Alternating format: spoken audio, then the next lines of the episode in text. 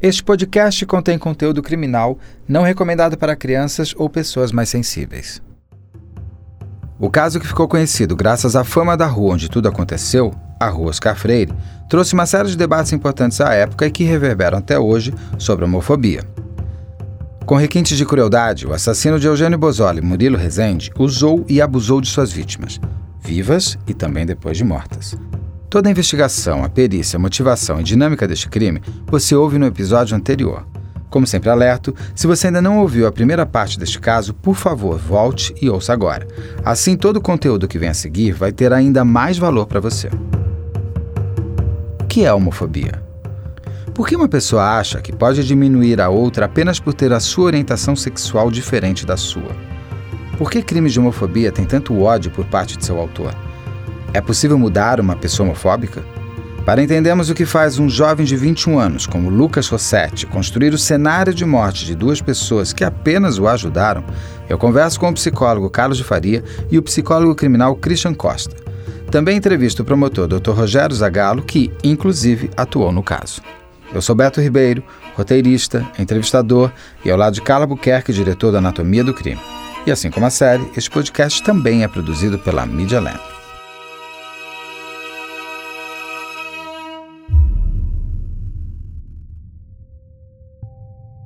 Eu queria primeiro agradecer de novo ter vocês aqui no programa e também já começar pedindo um rápido resumo da dinâmica que existia na relação entre Eugênio, Murilo e Lucas e também a própria dinâmica do crime em si. Vamos começar com o Christian, depois o Carlos e aí o Dr. Rogério Zagallo conclui, por favor.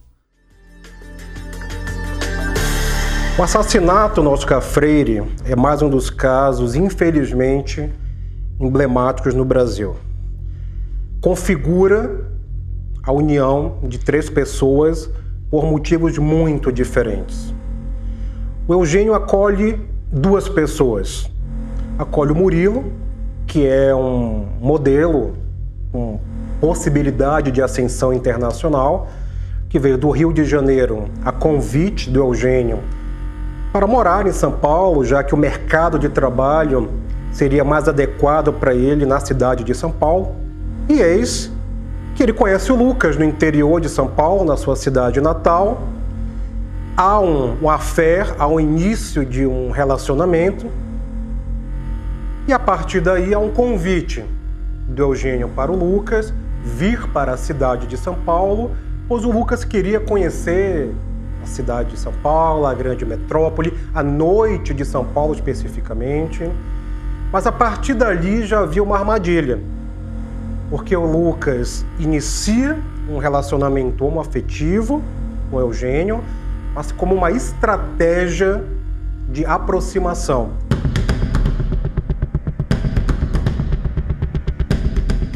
E nesse, nesse tempo ocorre o assassinato das duas pessoas que moravam no apartamento de uma forma muito semelhante na, na Rosca Freire. Então foi um caso que, com muita repercussão.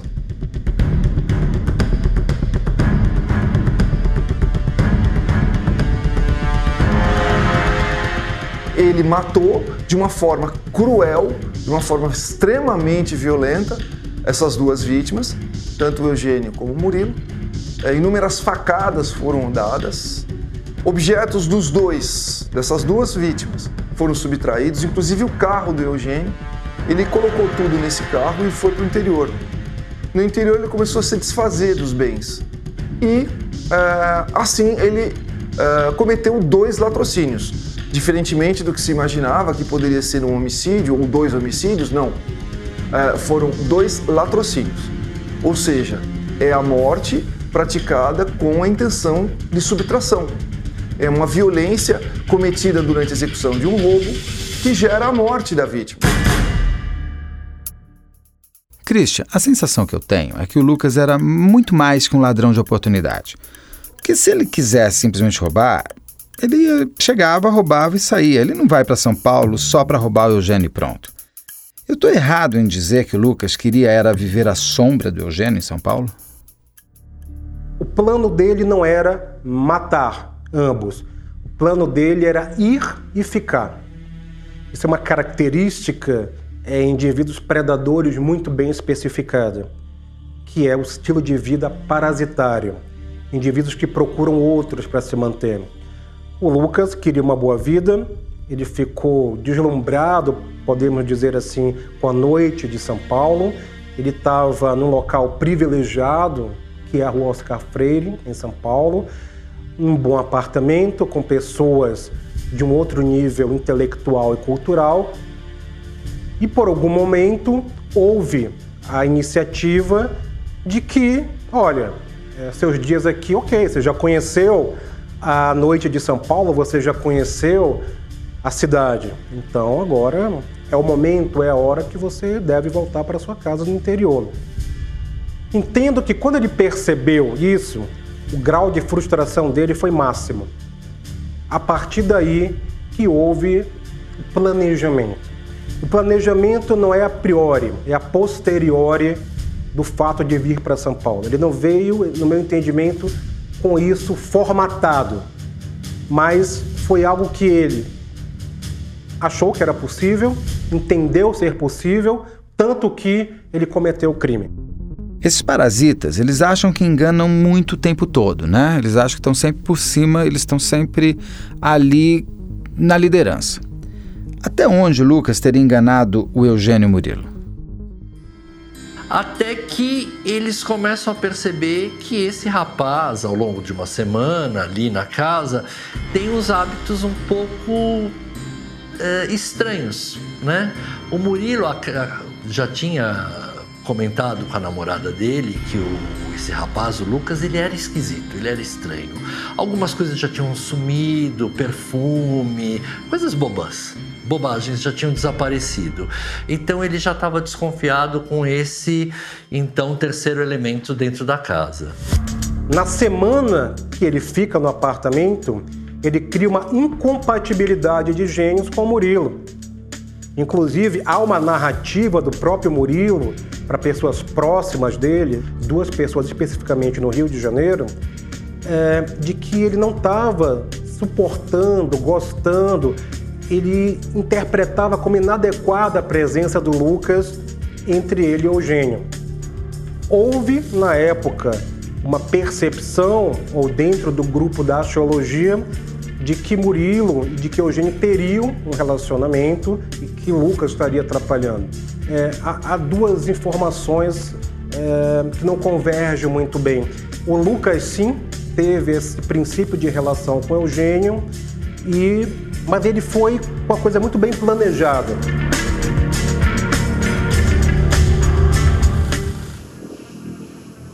Carlos, se Lucas não vai para São Paulo com o desejo inicial de matar Eugênio Murilo, quando que ele começa a desenhar, a premeditar a morte dos dois?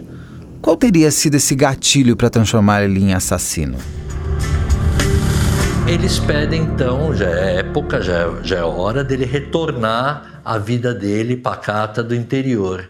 E aí foi o momento do choque, pois o outro acreditava, o Lucas, acreditava que ele teria um certo domínio afetivo em cima do Eugênio e que ele ficaria também, como já o Eugênio já tinha aberto guarida para o Murilo, que talvez ele abrisse também os mesmos privilégios para ele. E quando eles notam que o rapaz é um tanto quanto esquisito, ali é o desencadeador da trama assassina. A pergunta mais feita em toda essa série chegou à sua vez de ser perguntada. Lucas seria um psicopata? Veja, ele é um psicopata, mas ele não é um psicopata como nós imaginamos como outros, com desvios de, de, de caráter eh, sexual muito focado. O que pode acontecer com ele é que ele tem uma, um conteúdo muito forte é, psicopata no sentido de delinquente e que a partir de um crime desses ele se torne efetivamente um psicopata instaurado agora. Primeiro, ele era um mentiroso patológico. Segundo, ele era um parasita. Ele se aproximava de pessoas para ser bancado. Terceiro, ele não tinha afeto. Ele se aproximou de uma pessoa ou de um grupo de pessoas que era extremamente crítico. Quarto, ele era extremamente impulsivo, irresponsável, não aceitou responsabilidade pelos próprios atos quando do descobrimento. É, a versatilidade criminal dele. Há um planejamento maior, há um, uma observação, entre aspas, mais carinhosa com a cena do crime. Mais atenta, uma percepção maior do que deve estar, do que não deve estar, de limpar, como limpar, de deixar marcas, de deixar evidências. Ele deixou todas as evidências, demonstra a imaturidade dele como ser, a imaturidade dele como um criminoso, no entanto, a maturidade criminal dele de agir inadequadamente, sem afeto nenhum e com extrema brutalidade. Há um nublar já da pobreza intelectual que um psicopata creia que ele não será pego que ficará tudo uh, tranquilo de alguma forma, que no máximo vai ser um crime com repercussão, porém insolúvel. E, e, ele não consegue dar conta porque o pensamento psicopata ele quer resolver o que vem na frente, seja o que for. Não há um, um pensamento elaborado de causa e efeito. Tanto é que ele vai se esconder com a malandragem da cidade dele, ele vai pedir guarida com essas pessoas, né, proteção, e ele dá o que ele roubou na casa do Eugênio e do Murilo como forma de pagamento para se manter escondido, inclusive o próprio carro do Eugênio. Todo raciocínio pobre, destituído de emoção por parte do Lucas não consegue abarcar.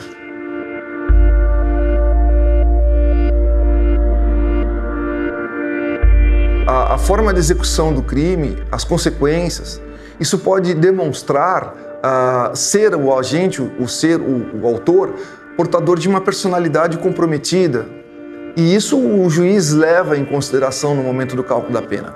Na dosimetria da pena, é importante que se diga isso, várias são as, as, circunstâncias, vários são os fatores, os elementos, às vezes inerentes ao executor, ao agente, às vezes inerentes a forma de execução, as consequências do ato, sua personalidade, seus antecedentes, sua conduta social.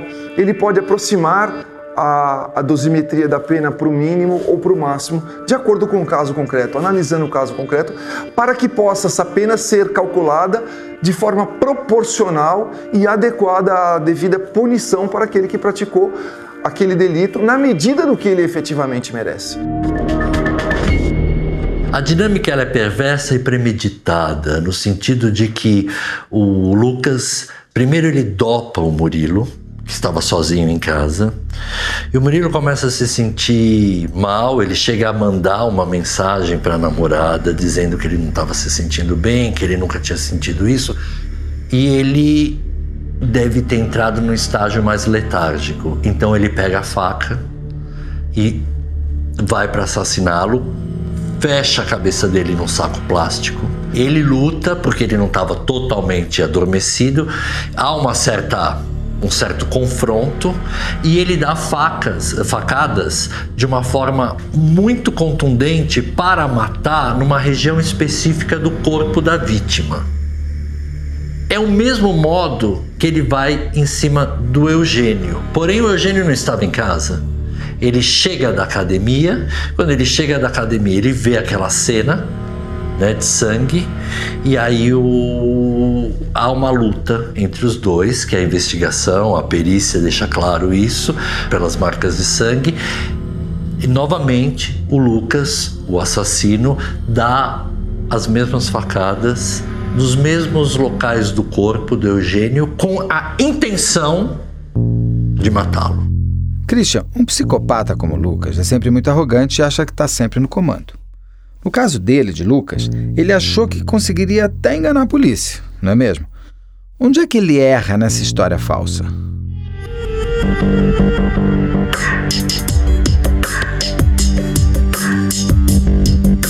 Houve a tentativa de iludir, de ludibriar a polícia.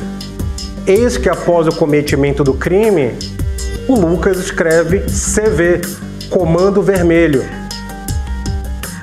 Talvez, na ingenuidade dele, acreditando que o Murilo era carioca, esse que é um crime dentro da capital paulista e ele usa uma referência de um grupo de criminosos do Rio de Janeiro.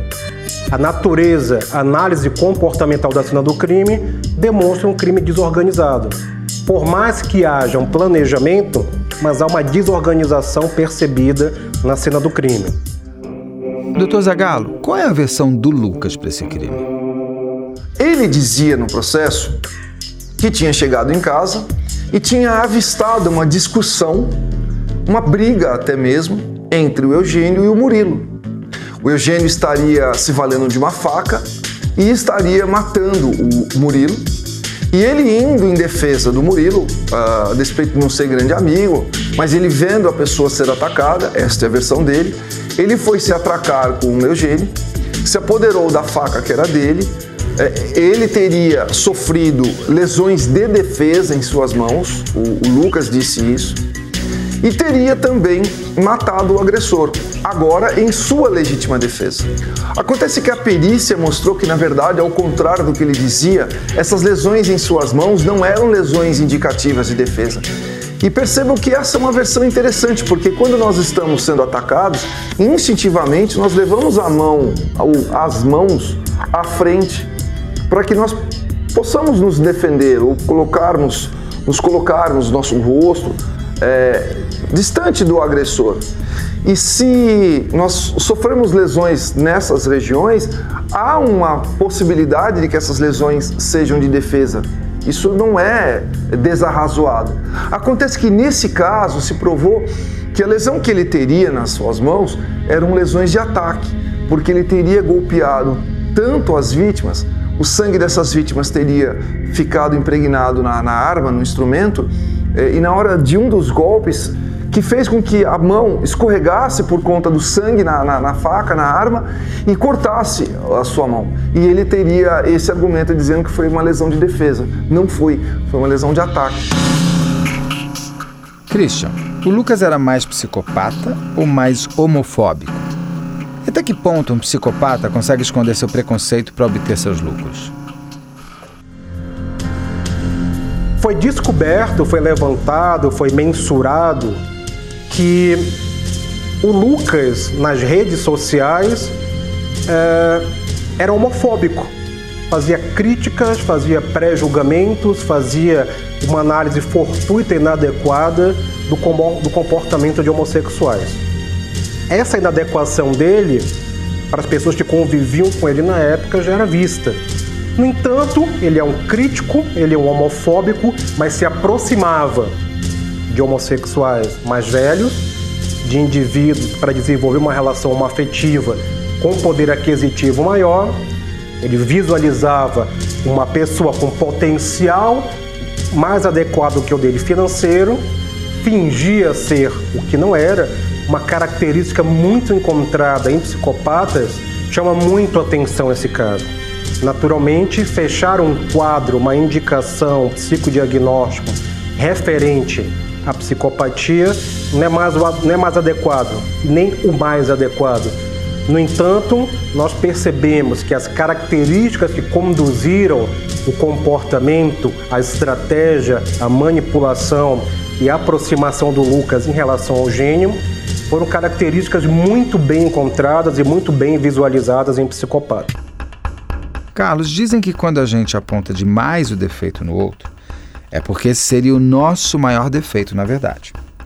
Um homofóbico como Lucas, que inclusive mata um homossexual, esse homofóbico estaria escondendo sua própria homossexualidade?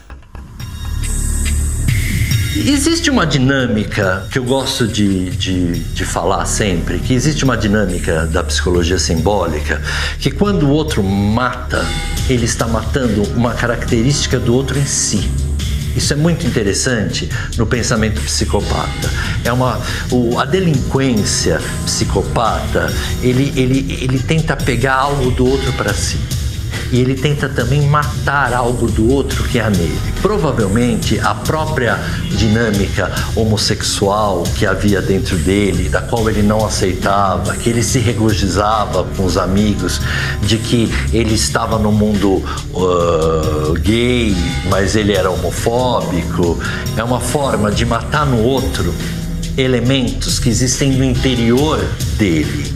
E quando eu digo de vingança cruel, eu vou me vingar de você por eu não ter e não conseguir aquilo que você é e que você tem.